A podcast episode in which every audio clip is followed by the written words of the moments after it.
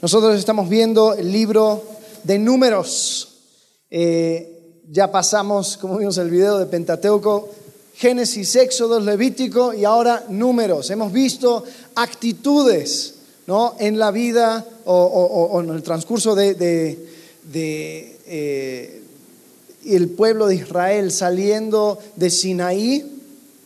Es donde encontramos y donde comenzamos el libro de números y vemos que empezaron a saltar ciertas actitudes y hemos estado enfocándonos en esas actitudes a lo largo de esta serie de libro.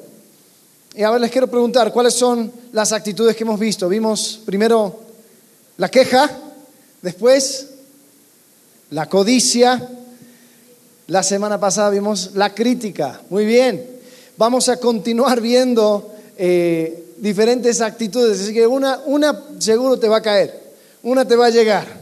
Y hoy vamos a hablar acerca de la duda. Vamos a hablar acerca de la duda. Vimos eh, números capítulo 11, donde encontramos primero esa queja, después encontramos la codicia, números capítulo 12, vimos la crítica.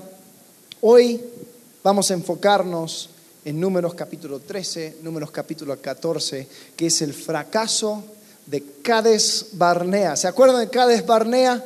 Era el lugar que mencionó Marcelo hace unas semanas, donde ellos llegaron al umbral, a la puerta de la tierra prometida y decidieron que no lo querían.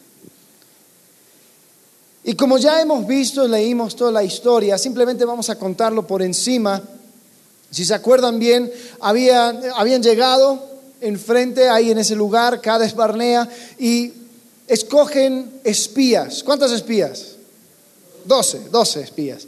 Para que vayan y estén 40 días dando vuelta por la tierra y reconociendo las cosas que habían. Y encontraron eh, uvas enormes, encontraron eh, tierra fértil, encontraron todo lo que, lo que Dios les había prometido. Pero también encontraron qué?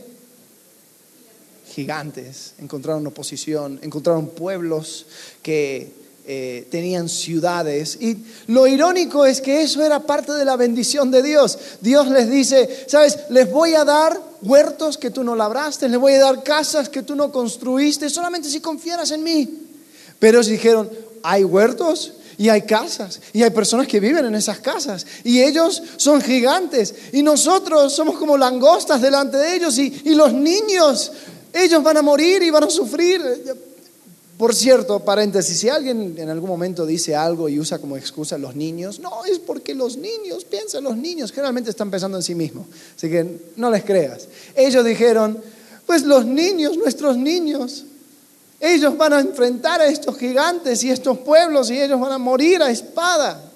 Entonces, esa noche dice que cada persona en su, en su casa estaba llorando, en su eh, carpa estaba llorando y no sabían qué hacer. Y se juntaron y llegó Caleb, uno de los espías, diciendo, hey, ánimo, Dios nos ha dado esta tierra, no se preocupen, Él está con nosotros.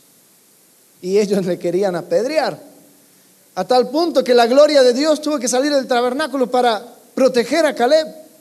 El pueblo ya estaba listo, para matar a las personas que estaban a favor de las promesas de Dios. El próximo día ellos dijeron, bueno, ya estamos hartos de esto, queremos un líder.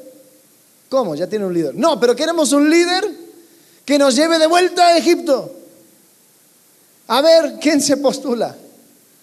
Y ellos decidieron que iban a volver a Egipto, porque ahí tenían todo lo que necesitaban. Claro, eran esclavos, pero por lo menos no tenían esta incertidumbre. No tenían que seguir a Jehová. Ellos podían hacer como ellos querían. Y Dios en ese momento se enoja. Y dice, ya está. Olvídalo.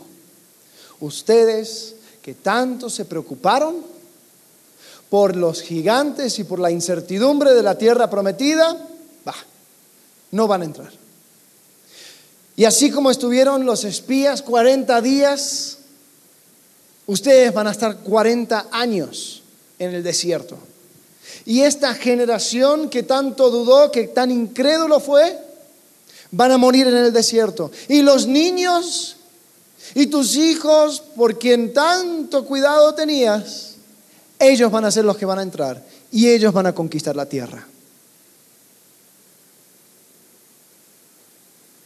Y ahí se arrepintieron. Dijeron, no, no. Es como los niños que cuando papá saca la vara, ahí inmediatamente ya reconocen su pecado, ¿no? He fallado delante de ti, Padre.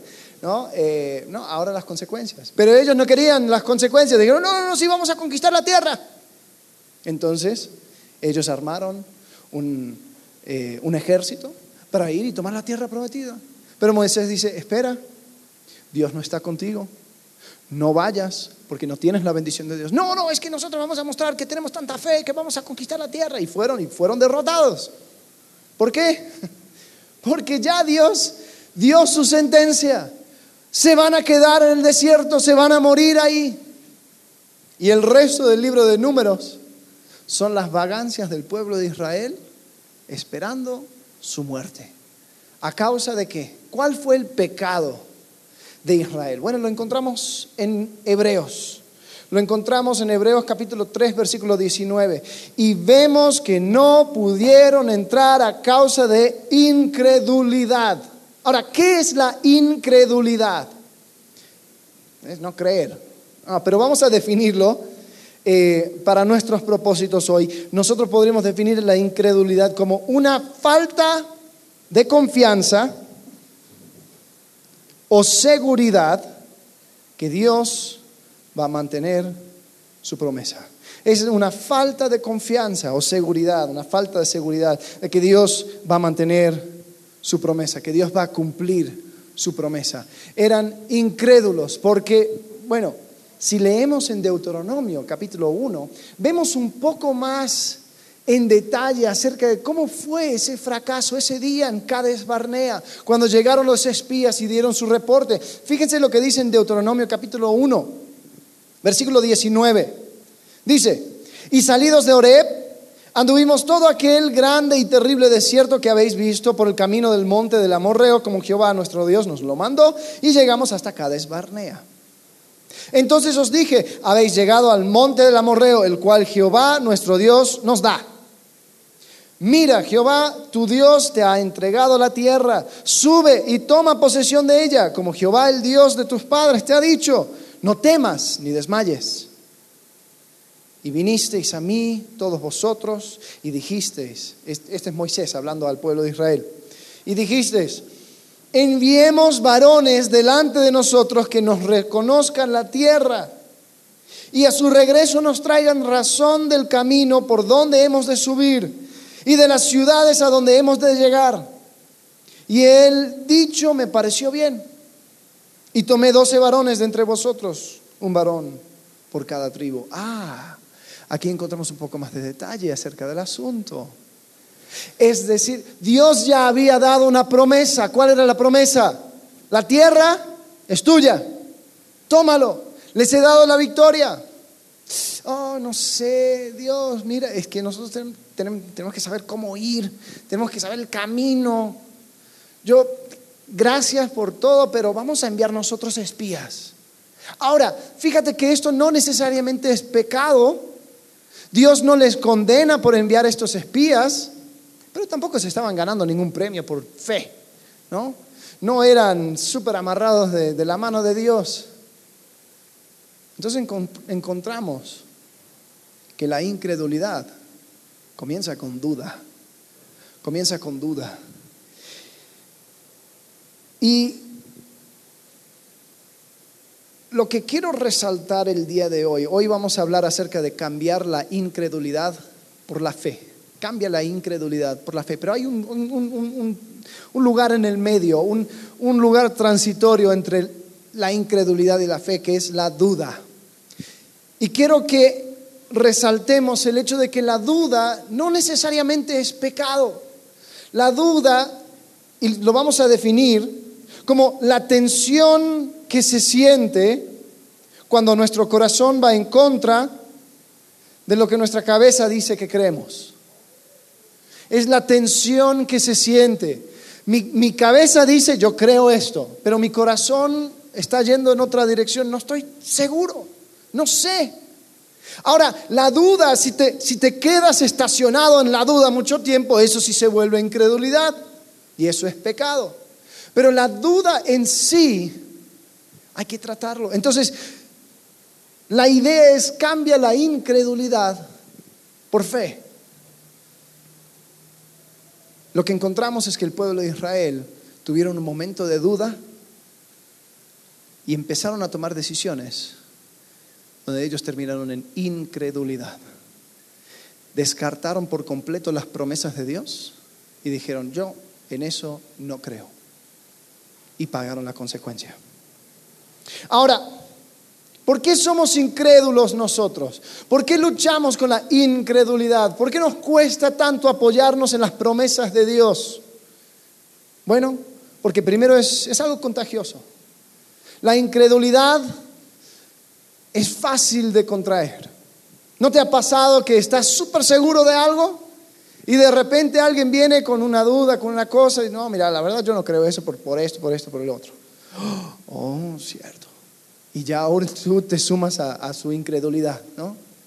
La próxima cosa es que la incredulidad es pasiva. Tú no tienes que hacer nada, que hacer nada para ser un incrédulo. Incrédulo, así como yo, sé que hay una, definición cristiana de incrédulo, que es una persona que no cree en Jesucristo como su Salvador. Eh, para fines de hoy, incredulidad y un incrédulo es lo que yo digo, una persona que eh, tiene una falta de confianza acerca de las promesas de Dios, sea cual sea. O sea, tú puedes ser un incrédulo delante de las promesas de Dios, pero yo soy cristiano, no importa. Dios ha dado muchas promesas. Y cuando nosotros no lo tomamos en cuenta, cuando nosotros vivimos como si no existieran, cuando nosotros no estamos dispuestos a descansar en sus promesas, soy un incrédulo. La incredulidad es pasiva. Yo no tengo que hacer nada, yo no tengo que arriesgar nada, yo no tengo que hacer ninguna otra cosa que sentarme en mi sofá y decir, viste, yo sabía, no iba a funcionar. La incredulidad es pasiva, no arriesgas nada. La incredulidad también satisface nuestras tendencias a autoprotegernos. Por lo mismo, el hecho de que yo no arriesgo, yo no, yo no me expongo. ¿Sabes? La fe, Hebreos capítulo 11, versículo 1 dice que la fe es la certeza de lo que no se ve. Nunca voy a tener en mi mano palpable el, el objeto de mi fe. Porque si fuera así no sería fe. La fe lleva consigo un poco de, un salto, ¿no? Pero a nosotros no nos gusta eso. Entonces prefiero ser un cínico, prefiero ser un incrédulo, prefiero simplemente confiar en las cosas que veo, que toco, que miro, que tengo y nada más. Ahora, la pregunta es, cuando nosotros vemos la Biblia, no simplemente queremos que sea una lección de historia, muy bien, vemos que Israel fracasó, pero ¿qué podemos hacer nosotros? ¿Cómo podemos rescatar su historia, su mal ejemplo y evitarlo? Bueno, si vemos que el problema fue a causa de la incredulidad, nosotros queremos caminar en la dirección hacia la fe, pero a veces hay dudas. Y sabes, las dudas son legítimas. Una pregunta, ¿quién, quién, ha tenido esa circunstancia donde tú llegas a alguien con dudas y dices, oye, mira, no, no sé acerca de esto, no sé acerca del otro, eh, me cuesta creer esto, la verdad yo no sé. Y la persona te da una palmadita en la espalda y dice, tú ten fe, tú ten fe, no te preocupes, tú ten fe. ¿A quién le, le ha tocado un consejito así? ¿Te sirvió? No, no sirve de nada. ¿Sabes por qué? Porque la fe no es algo que yo debo de ignorar. Ah, la duda no es algo que yo debo de ignorar. La duda es algo que yo debo de atravesar. Para pasar de la incredulidad hacia la fe, yo tengo que atravesar la duda. Yo no quiero que tú simplemente, pues, tengo estas dudas, yo no sé de esto, yo no sé del otro, ignóralo. Perdón, eso es una fantasía. Y si yo creo en un Dios grande, un Dios fuerte, este Dios tiene las respuestas a mis preguntas, amén. Entonces, la fe, para llegar a la fe, yo tengo que atravesar mis dudas. Yo tengo que hacer algo con ellas. Y vamos a ir ahora al Salmo 73. El Salmo 73 es un salmo, dice un salmo de Asaf. Asaf, algunos creen que él era un sacerdote, él trabajaba en el templo y, y él abre su corazón y habla acerca de dudas que él tenía.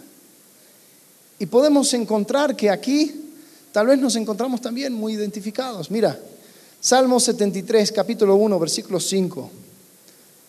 Dice así, ciertamente Dios es bueno para con Israel, para con los limpios de corazón.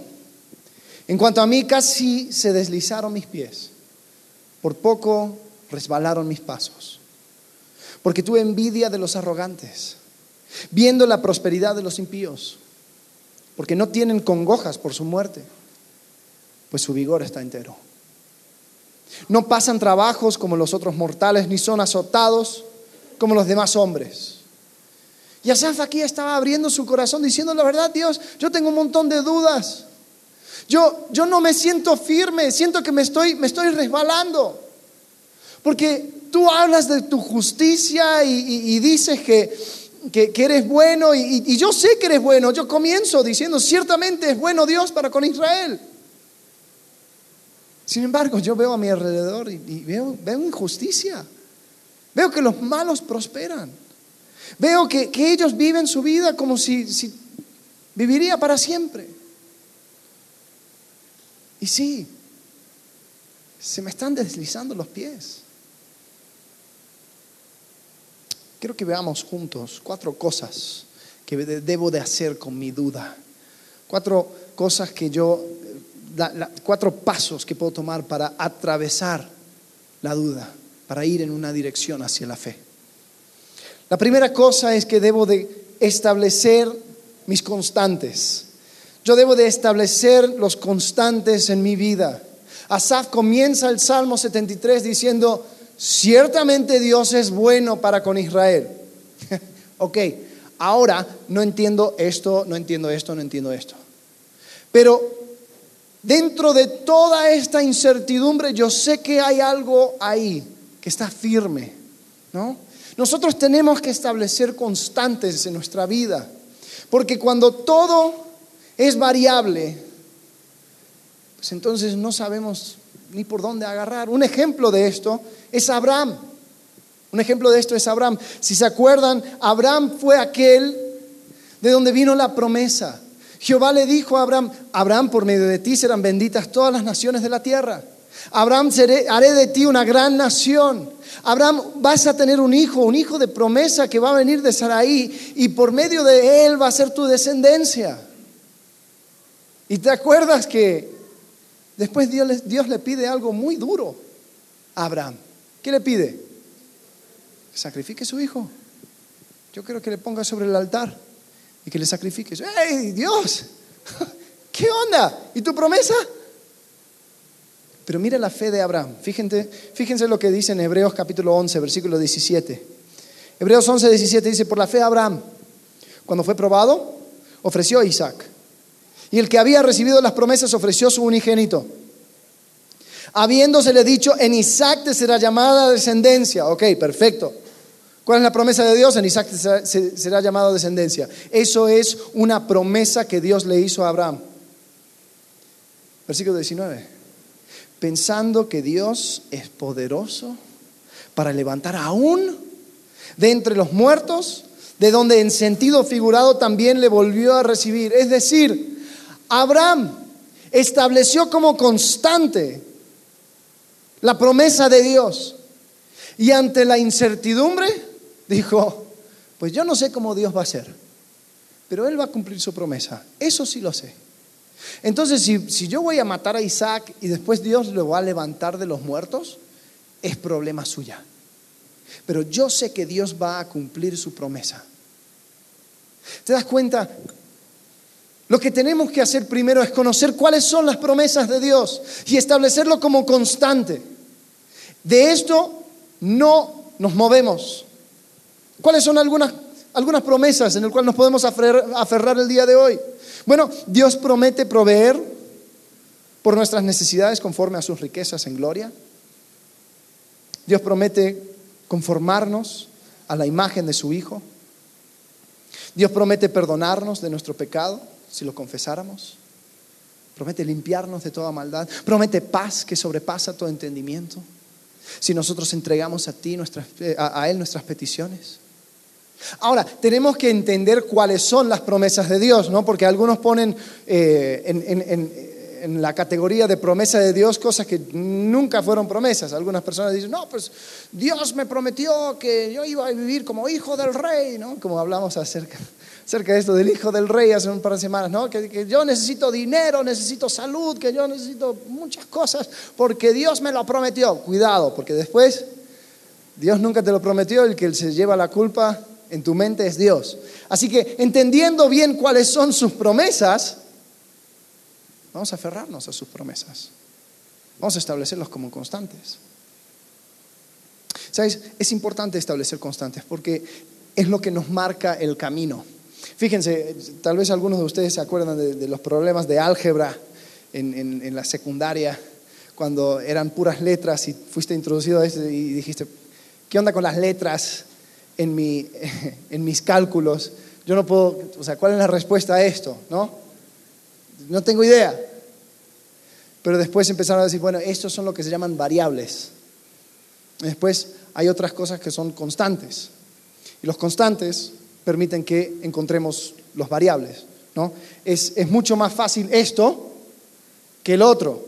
Aquí podemos, ¿ves? Ahí no tengo ni idea de dónde agarrar.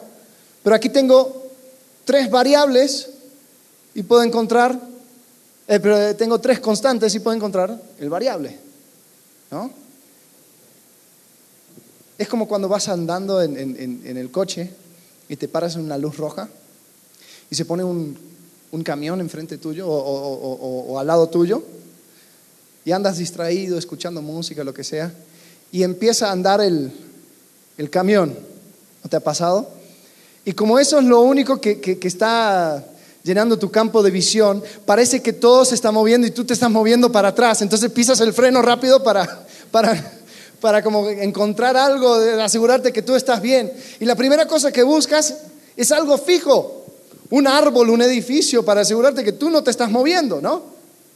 Ahora imagínate que si todo estuviera moviéndose. Diría, ¿y, yo dónde estoy parado? ¿Ves? Yo encuentro mi ubicación a causa de las cosas constantes en esta vida. Yo encuentro el camino a través de la duda, estableciendo mis constantes. Y, los, y esos constantes son las promesas de Dios. ¿Están conmigo? Ok, continuemos. Próxima cosa. Conoce tus motivos. Conoce la motivación de tu duda, la razón por la cual estás en esta actitud, esta, esta situación de duda. Mira lo que, lo que decía Asaf en el versículo 3 de Salmo 73. Dice, porque tuve envidia de los arrogantes, viendo la prosperidad de los impíos. Y sabes, muchas veces la duda que tú y yo experimentamos no es necesariamente una duda intelectual, filosófica acerca de la existencia de Dios o la veracidad de su palabra. Muchas veces hay cosas detrás. Y acá Saf dice, yo sé que Dios es bueno, pero, pero yo estoy dudando. Pero lo que hace peor mi duda es que tengo envidia. Eso es lo que traigo en el corazón. Yo traigo envidia en mi corazón. Y nosotros tenemos que ser bien sinceros. ¿Cuál es la, fuente de mi duda? Si yo tengo dudas acerca de la bondad de Dios, si tengo dudas acerca de la presencia de Dios, si tengo dudas acerca de cualquier cosa, primero investiga cuál es el motivo. Porque yo te puedo asegurar que hay algo escondido ahí, mucho más que una duda intelectual, una incertidumbre acerca de la veracidad. pasado muchas tardes tomando café con personas que tal vez tuvieron un momento aún así, que se bautizaron, que pudieron declarar públicamente que no, yo creo en Jesucristo como mi Salvador. No pasa ni un año que ellos regresan y dicen, ¿sabes qué? Yo, la verdad tengo un montón de dudas, yo no sé. Tal vez comenzaron la, la universidad y entraron a una clase de filosofía o biología o cualquiera de esas clases donde el profesor siempre está rayado y quiere, quiere tumbar la Biblia. ¿Qué tiene que ver la Biblia con la, con la estructura de una célula? Nada, pero él dice, quiero que todos salgan ateos. Y empieza a tener dudas. Pero más allá de esa duda intelectual, hay una motivación.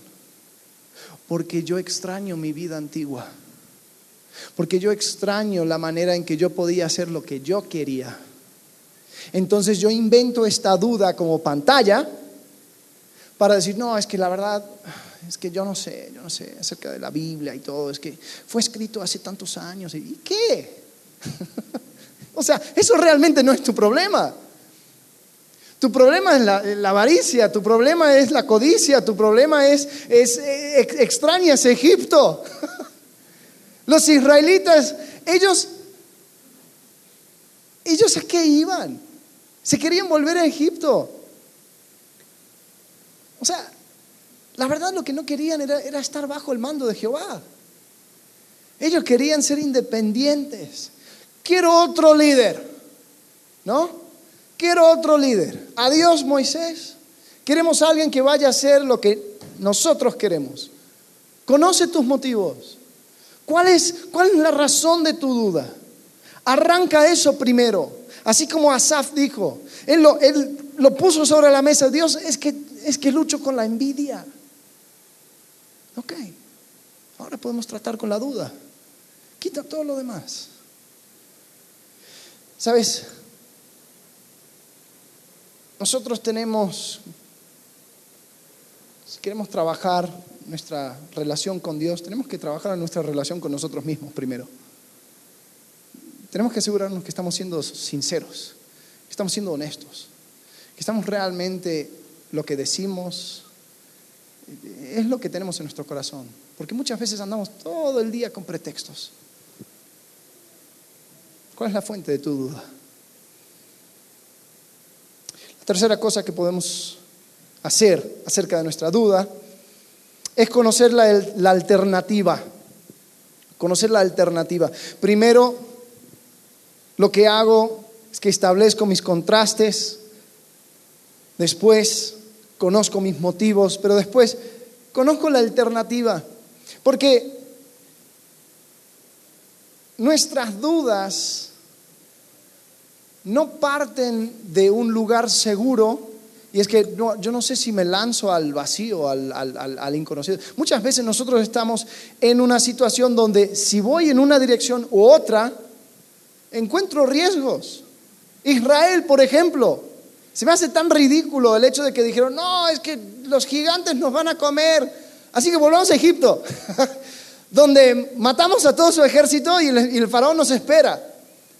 O sea, no nos espera con, con, con una bienvenida calurosa y decir, ay, sí, pues vuelvan, vuelvan, sí, claro, ahí están sus puestos, sigan trabajando nada más.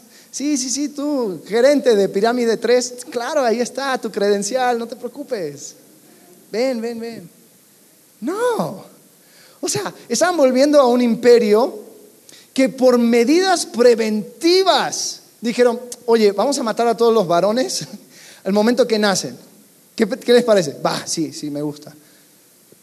A eso volvían. Y con la tacha encima de que habían matado a todo el ejército egipcio. Es decir, no, no, creas que tú eres una, una mente racional que estás midiendo, pues, si Dios realmente va, va, a cumplir sus promesas, si Dios es quien dice ser, si la Biblia es cierto, si la Biblia trae felicidad y gozo y vida plena y todo lo demás, y tú así en, en una, una posición de inseguridad. La verdad es que tú estás igual de inseguro. Y si te lanzas hacia la incredulidad, también te estás lanzando hacia algo desconocido. Fíjate lo que dice eh, un hombre llamado Sheldon Van Acten, es un amigo de C.S. Lewis, eh, un filósofo que, vivió en los años 40, y él estaba hablando acerca de su proceso de conversión. Y él dice así, hay una brecha entre lo probable y lo que se puede probar, o lo, o lo probado más bien. ¿Cómo iba a cruzarlo?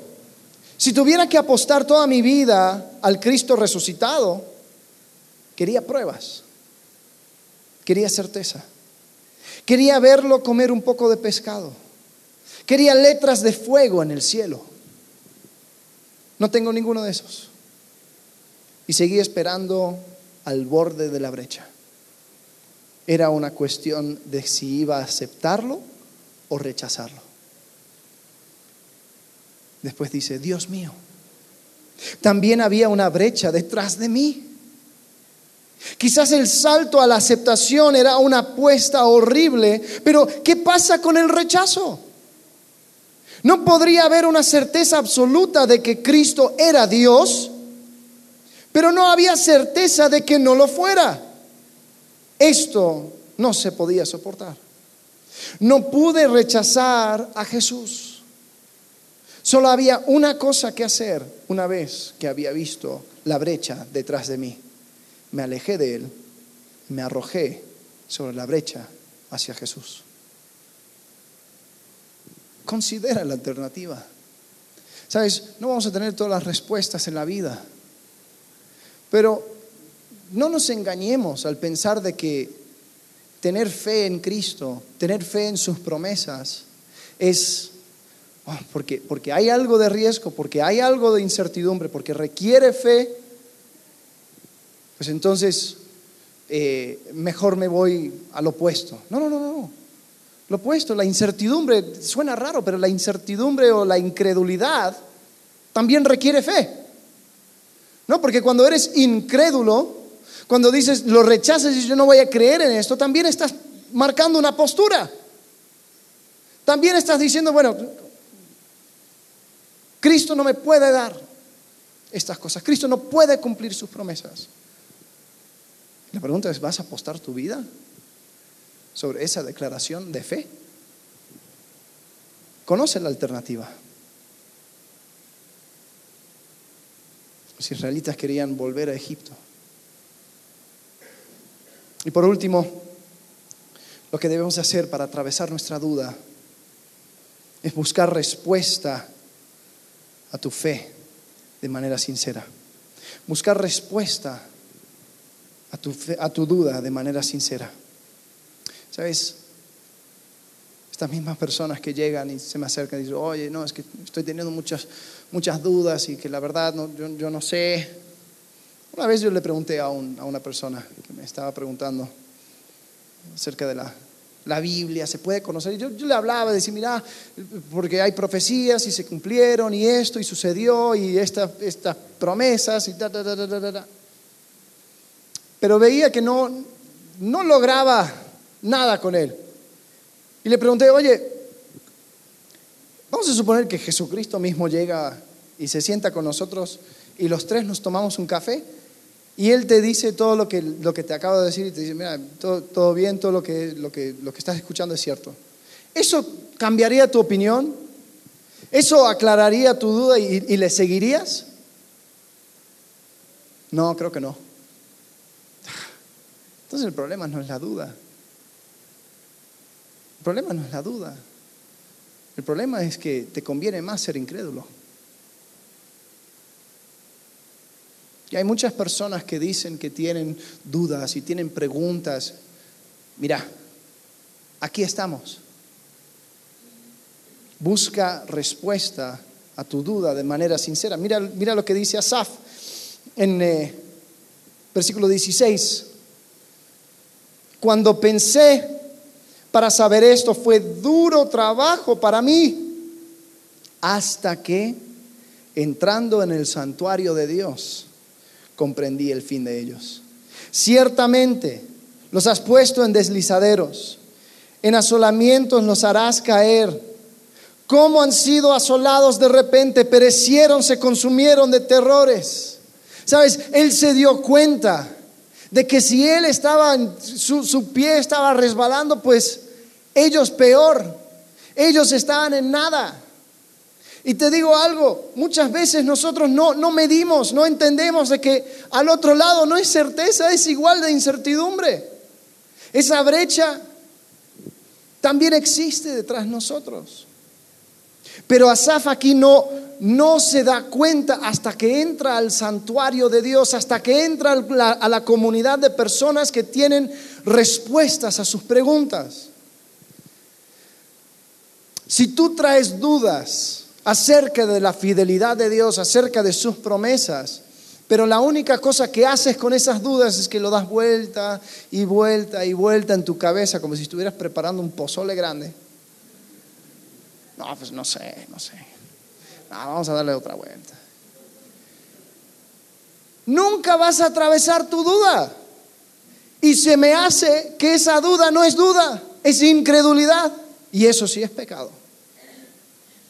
Si traes dudas, mira, nosotros hemos querido en esta iglesia establecer una cultura donde, donde los líderes, donde las personas enseñando la escritura, siendo tanto eh, aquí los domingos como en los grupos, como en los talleres, como en Vertical Kids, que nunca, nunca, nunca tengamos una respuesta trillada como tú ten fe, tú olvida todo eso, tú ten tu fe, ¿no? Queremos tener una respuesta a la pregunta que traes, porque creemos en un Dios grande Creemos en un Dios que tiene respuestas. Y sabes que hay veces donde no vamos a conocer, no vamos a saber la respuesta.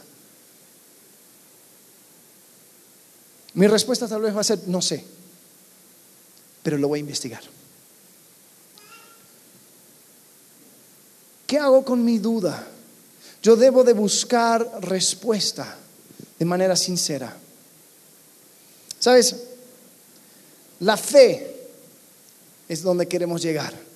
Queremos ir de incredulidad hacia la fe y vamos a definir la fe así, como creer la palabra de Dios y actuando con base en ella, sin importar cómo me siento, porque Dios promete un buen resultado. La fe es creer en la palabra de Dios y actuar como si fuera cierto. No, algunas personas dicen, no, si yo tengo fe, yo creo que Dios puede hacer esto, Dios puede hacer lo otro. Pero eso solamente sirve los domingos, porque el lunes es un ateo práctico. ¿No? Yo en la práctica soy ateo, porque tengo un plan B para todo. Pues si Dios cumple, bien. Si Dios no cumple, pues tengo esto, ¿no? Pero ¿cómo debemos hacer? ¿Cómo debemos crecer nuestra fe? Si tal vez tú dijiste, bueno, está bien, lucho con esto, lucho con lo otro, tengo mis dudas, pero quiero crecer mi fe, ¿no? Hay algunas personas que dicen, wow, me, encantaría tener la fe de este, me encantaría tener la fe de esta otra persona. ¿Sabes qué? Tú puedes, pero tienes que trabajar. Tres cosas que hay que hacer. lo primero es cultivar tu fe. Tú tienes que cultivar tu fe. Si la fe es creer la palabra de Dios, antes de creer la palabra de Dios, tienes que conocer la palabra de Dios. Hablamos de que los constantes en tu vida deben ser las promesas de Dios. ¿Cuáles son las promesas de Dios? ¿Conoces las promesas de Dios? Tú puedes, cuando oras, a mí me encantan las oraciones del Antiguo Testamento porque, porque encuentras que, muchas veces ellos van como, como reclamando las promesas de Dios a Él, diciendo, Dios, tú eres bueno, tú eres misericordioso, tú has prometido esto, tú has prometido lo otro. Y, no es que tienes que recordar a Dios acerca de sus promesas, él, los tiene bien guardaditos, pero a veces nosotros tenemos que recordarlo. Y a veces nosotros tenemos que establecer quién es Dios, cuáles son sus promesas, qué nos ha, qué nos ha dado, dónde podemos confiar, cuáles son los constantes, porque cuando entregamos a Él los variables, queremos hacerlo desde una posición segura. Entonces tengo que cultivar mi fe. Iglesia, no basta con solamente los domingos. Es un trabajo cada día de entrar en su palabra. ¿Sabes? Me impresiona cómo son los pilotos. ¿Ves? Un piloto, no, existe eh, maestría o doctorado para pilotos. La única cosa que tienen que hacer es pasar más tiempo en el aire. Entonces, cuando quieres ser piloto, te preguntan, ¿cuántas horas pasaste en el aire? No, pues tanto. Ah, ok. La pregunta para, para ti es, ¿cuántas horas has pasado en su palabra? Hay que sacar el librito y agendar más horas. Pero es que no entiendo. Bueno, sigue. Pero es que tengo preguntas. Atraviesa tus dudas. Estamos aquí, estamos juntos. Tienes que cultivar tu fe. Es como las plantas, ¿no? Yo soy pésimo con las plantas. Yo mato a todas las plantas que, que compro. Hasta maté un cactus. Eh, pero es porque, porque yo, o sea, yo simplemente les quiero tratar como, ah, pues lo compré, ahí está, sé feliz. Y ahí lo dejo. Pero no, uno tiene que cultivarlo, uno tiene que pasar tiempo, a ver, te voy a regar, a ver, hay, hay suficiente luz y todo lo demás, ¿no? Lo mismo sucede con la fe. ¡Wow! ¿Cómo me encantaría tener la fe de tal? Pues ponte a trabajar. La próxima cosa que debemos hacer con nuestra fe es confesar, confesar nuestra fe, compartirlo, hablar con otras personas. Mira, lo que dice eh, Romanos capítulo 10, versículo 13. Porque todo aquel que invocare el nombre del Señor será salvo. ¿Cómo pues invocarán aquel en el cual no han creído y cómo creerán en aquel de quien no han oído y cómo oirán sin haber quien les predique? Versículo 17 dice, así que la fe es por el oír y el oír por la palabra de Dios. La fe viene por el oír, pero también hay un rol muy importante en compartir. Nosotros debemos estar constantemente compartiendo nuestra fe. Y ojo, no estoy hablando solamente del Evangelio, el Evangelio es importantísimo y debes de compartir las buenas nuevas de Jesucristo a todas las personas, pero también estoy hablando de compartir tu fe, o sea, en qué está puesto tu confianza. Habla con tu familia, Habla con tus hijos, habla con, las personas, con tus amigos, con las personas que tienes alrededor. No, ¿sabes qué? Yo tengo fe que Dios va a proveer porque Él dice en su palabra esto, esto, esto, esto.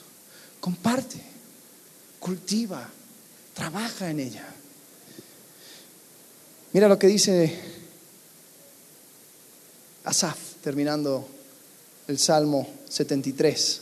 Dice así, cuando pensé para saber esto fue duro trabajo para mí hasta que entrando en el santuario de Dios comprendí el fin de ellos. Ciertamente los has puesto en deslizaderos, en asolamientos los harás caer.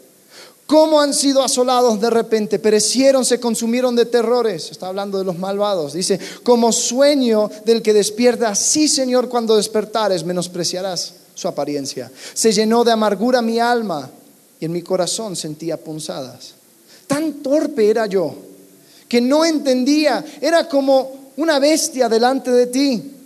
Con todo, yo siempre estuve contigo, me tomaste de la mano derecha, me has guiado según tu consejo y después me recibirás en gloria. ¿A quién tengo yo en los cielos sino a ti? Y fuera de ti nada deseo en la tierra. Mi carne y mi corazón desfallecen, mas la roca de mi corazón y mi porción es Dios para siempre porque aquí los que alejan, los que se alejan de ti perecerán.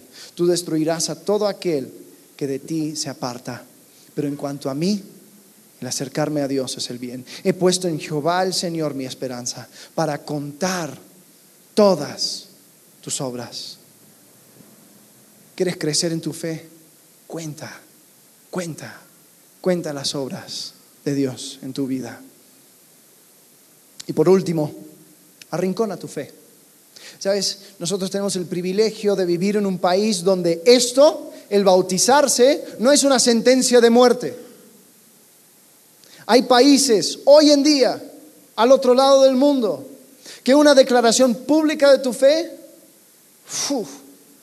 es cambiar tu vida por completo porque de ese momento ya se pone un blanco en tus espaldas. Gracias a Dios, lo peor que puede suceder es que como iglesia subamos una foto de Facebook que no, no es tanto de tu agrado. Eh, pero nadie te va a perseguir. Pero aún así hay veces donde no queremos ejercer nuestra fe porque ah, nos va a incomodar. No, pues yo estoy muy bien así. No, pues no me moleste, ¿no? Y no desafiamos nuestra fe. No desafiamos, no ponemos a la prueba nuestra fe. ¿Sabes qué? Te quiero desafiar a algo. Quiero que vivamos de tal manera de que si Dios no fuera quien dice ser, fracasaríamos. Quiero que vivamos de tal manera de que si Dios no cumpliría su promesa en mí, fracasaría por completo. Deja tu plan B, quema tus barcos, desafía tu fe, pon Dios a la prueba, porque vas a ver que Él sí cumple sus promesas. ¿Quieres crecer en tu fe? Compártela con todos tus vecinos. Ah, hola vecino, mira, te, quiero decir algo, te quiero contar. ¿Quieres crecer en tu fe? Involúcrate con el ministerio de niños. Eso va a crecer tu paciencia y tu fe. Pero qué hermoso, qué hermoso escuchar el testimonio de la última niña que compartió pues, en Vertical Kids. Ya. Eh, me enseñaron esto y ahora tengo a Cristo en mi corazón. ¿Tú piensas que eso no hace un impacto? Sí hace un impacto. Pero nosotros por no compartir nuestra fe, por no, tal vez por no creer que los niños pueden entender, pues decir, no, lo dejo a un lado. ¿Tú quieres crecer en tu fe? Comienza un devocional con tu familia. Pareja, con tus hijos par de veces a la semana. Y exponte a preguntas. ¿Y papá, y por qué esto? ¿Y por qué lo otro? No sé, pero lo voy a investigar. Yo entiendo que tal vez no estamos exactamente donde nos gustaría estar en este tema de fe. Pero por eso me encanta la oración de Jairo. Es un personaje que encontramos en Marcos capítulo 9 Jesús está por sanar a su hija y él le pregunta a Jairo, ¿tienes fe? ¿Crees esto? Y él dice, tengo fe, ayuda mi incredulidad. Tengo fe, pero Dios tengo un montón de cosas que tengo que trabajar primero. ¿Sabes? Está bien, óraselo a Dios. Dios, tengo fe en ti, pero ayuda mi incredulidad. No es pecado tener dudas. Pero eso solamente tiene que ser una transición en la dirección de la fe. Atraviesa tu duda, no lo ignores, no lo pongas a un lado. Haz las preguntas necesarias, establece los, los constantes, conoce tus motivos, conoce la alternativa y busca respuesta a tu duda de manera sincera. ¿Dónde te encuentras tú? ¿Incrédulo? ¿Dudando? ¿Creciendo en tu fe? ¿Conoces las promesas que Dios te ha hecho? ¿Cuál fue la última vez que específicamente confiaste en Dios por algo? Que dijiste, ¿sabes qué? No tengo ninguna otra cosa que confiar en Dios. A ver, Dios, yo voy a esperar que tú cumplas. Y tener esa actitud de Abraham. Así que, Dios, no sé cómo vas a hacer, pero sé que vas a cumplir tu promesa. Así que, si tienes que resucitar a alguien de los muertos, pues es tu rollo pero yo creo que tú vas a cumplir tu promesa. ¿Te has puesto una situación así? ¿O siempre andas con tu plan B?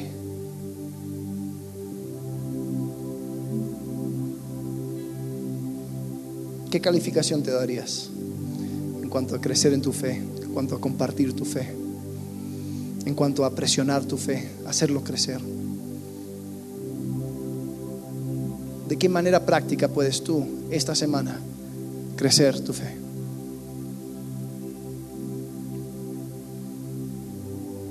Vamos a aprender del ejemplo de Israel. Ellos fracasaron por completo. Comenzaron con dudas, pero en ningún momento quisieron aclarar esas dudas. Yo no veo a los ancianos de Israel llegando ante Moisés y diciendo, oye Moisés, mira, nos preocupa lo que dicen los espías, sucede esto, sucede esto, sucede esto, sucede esto, ¿qué, ¿cómo podemos hacer? Porque, porque si vamos a arriesgar a nuestros hijos, o sea, eran preocupaciones legítimas. El problema es que descartaron la promesa de Dios y dijeron claramente, nuestros hijos van a morir. Cuando Dios hace un par de capítulos antes dijeron, él, él les dijo, yo les voy a entregar la victoria. Entonces, ¿cuál es? ¿Es la victoria o es la derrota?